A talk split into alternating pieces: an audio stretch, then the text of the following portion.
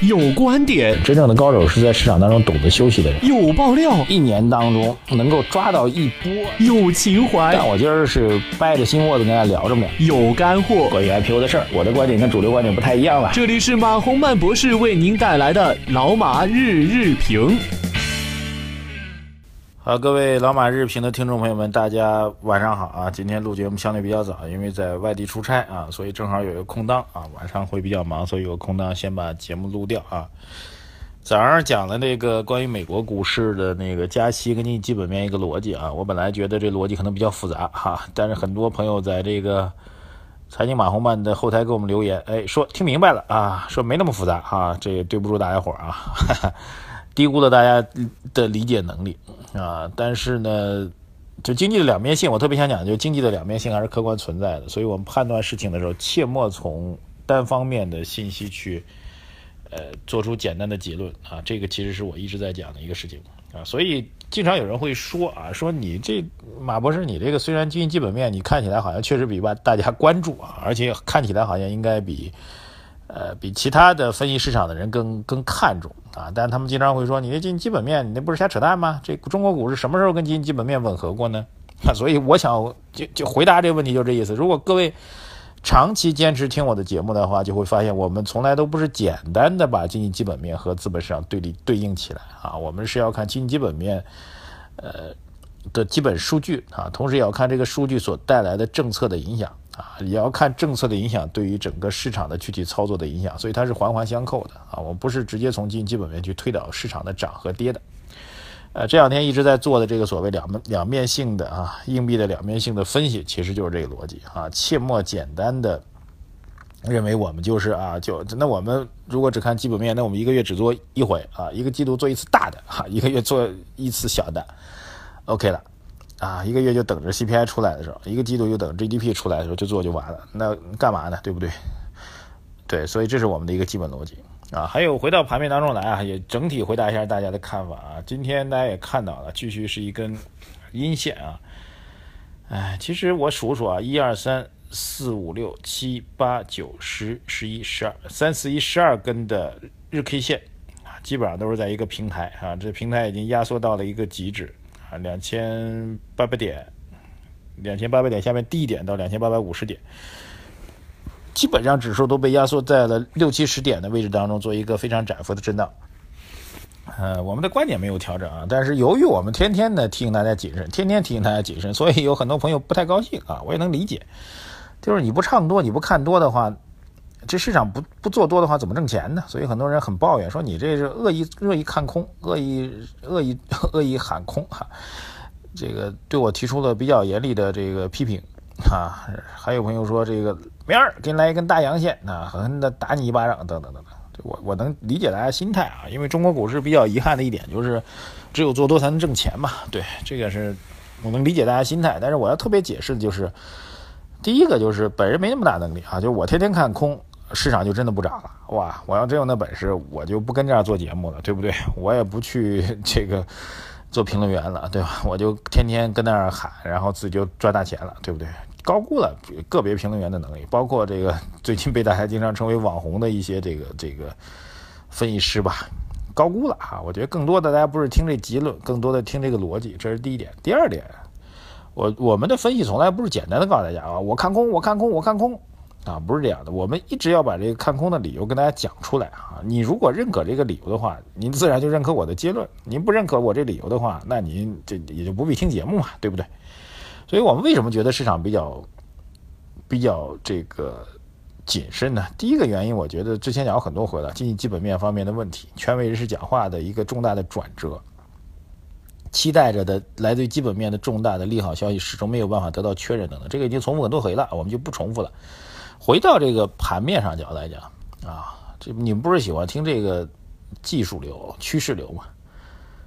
大家可以仔细去翻一翻历史上那种大底啊，就确认是底部，然后走出一波像样行情的底，从来就没有那个底咵嗒一下子涨起来，前面就是一个这个比较长的一个平台整理。但凡出现长期的平台整理，而且量能极度萎缩的情况下，很几乎就没有出现过。旱地拔葱式的大涨的，各位一定要注意啊，这是一个历史经验。你不是喜欢听历史、听趋势吗？往往反而是必须要往下砸，就是这种平台整理，从技术和趋势上还有历史上的经验来讲，它平台整理、平台整理、平台整理，一直整下去。为什么股市当中会有“九盘必跌”这个词儿呢？讲的就是这逻辑。九盘之后只有往下跌，跌出来一个 V 字形的底，当那个底出来之后，才能够旱地拔葱似的往上去涨。所以。只要他还愿意往这盘，你如果说前两天啊，刚刚盘两三天的时候，咔嚓一根阳线起来，我觉得它有可能，因为它会形成一个相对偏尖的一个点那现在夸里夸嚓已经这个横横了这么多个交易日了，它就不可能旱地拔葱似的往上涨了，好吧？除了我的基本面的问题之外，这个技术流和趋势流也是这样一种判断。所以不管各位骂不骂，骂不骂，或者有有没有不同意见啊，必须得告诉您，这也没辙哈，这个市场确实是。您您您不嫌家里钱多，你就买，好不好？这是最实在的话了。好，网友答复啊，我的故事讲给你听啊，你什么故事呢？网友的名字这是啊，一直关注呢，所以一直空仓，谢谢您的支持啊。网友小云他说，请问同花顺啊，推荐的年费软件可以使用吗？请一定回复。这个不止同花顺了，包括大智慧，这个各种的东方财富都有这些这些软件啊，付费的啊。有用吗？其实我觉得善用比较重要。包括我身边看到一些技术的高手，他可能就善用一两个指标，有人就善用 MACD，有的用善用布林线等等。你把一两个指标吃透了，其实很重要。那就问题就变成了，您花钱买那个软件当中给您提供那些增量的技术指标，您觉得您能吃透吗？对，没绝对没有百分之一百准的指标嘛，对不对？您如果能吃透那那叫增量的指标，而且您需要这些指标才能够吃透的话，那您我觉得可以买，否则的话意义不是很大。说句实在话啊，网友李红汉啊，李红汉每天都问我们一堆问题啊，今天再看一下吧。他说，第一个，国家一直在说要差别化去库存，我有一个设想，您给分析下多大可能性啊？一线城市首套房首，您这自己的 YY 的政策我们就不回应了，好不好？这个节约点时间。第二，既然国家开始营改增，股市是否可以可以考虑降低或者取消印花税，改征资本利得税？哈哈，当股民卖出价高于买入价时，对盈利部分相应的税收；如果卖出价低于买入价，可以不收取或者少收取中间费用。啊，印花税其实现在已经很低很低了啊，印花税已经很低，而且我们现在已经是单边征收印花税了啊，印花税其实现在的量非常小啊，不不算大吧，最起码。资本利得税之后，其实对于这个做多的人来说啊，做多的人肯定想赚，所有买买股票人都想赚钱嘛，都是希望自己买卖出价能高于买入价的。所以您这税呢，听起来还方法 OK，但实际上会对多头产生负面影响啊。以前多头赚钱不用交那个收益税，那现在要交了，其实对多头是负面影响。你仔细想想这逻辑啊。三，去年开放开每个人可以开二十个股票账号，背后的原因是什么？你觉得如何啊？这个我倒没有认真思考过啊。觉得官方主要是为了吸引资金入场，还有灵活便利啊。好的，谢谢李红汉啊，谢谢网友风，他说一直在听您的节目，我想投资跟 VR 相关的产业，能帮我推荐哪些股票是这一类吗？啊，这个具体股票你可以去查啊，就很简单，在那任何一股票软件当中都有相关的概念的一那一个板儿。你点 VR，它就 VR 相关概念就会有相关的公司出来了，好吧？具体个股您需要自己来分析。网友 NULL 啊，这就是这可能是代表之一吧。他说够了，一天到晚唱空有意思吗？嘿嘿，哎呀，不唱空吧，您套牢了，那就有意思吗。我倒不是唱空啊，我不是说我唱空它就跌啊。这个我觉得大家有时候把这情绪发挥到了，呃。就看多的人啊，比如说那传说中的最后一个多头，天天被人骂啊。我们看空的相对偏谨慎的人吧，也被各位批评啊。这有时候这发表意见的人挺可怜。好，T O D D 他说沪港通开通时，其实流入港股的资金不是很多。深港通开通会不会一样？港股虽然便宜，但是不会怎么涨。我同意啊。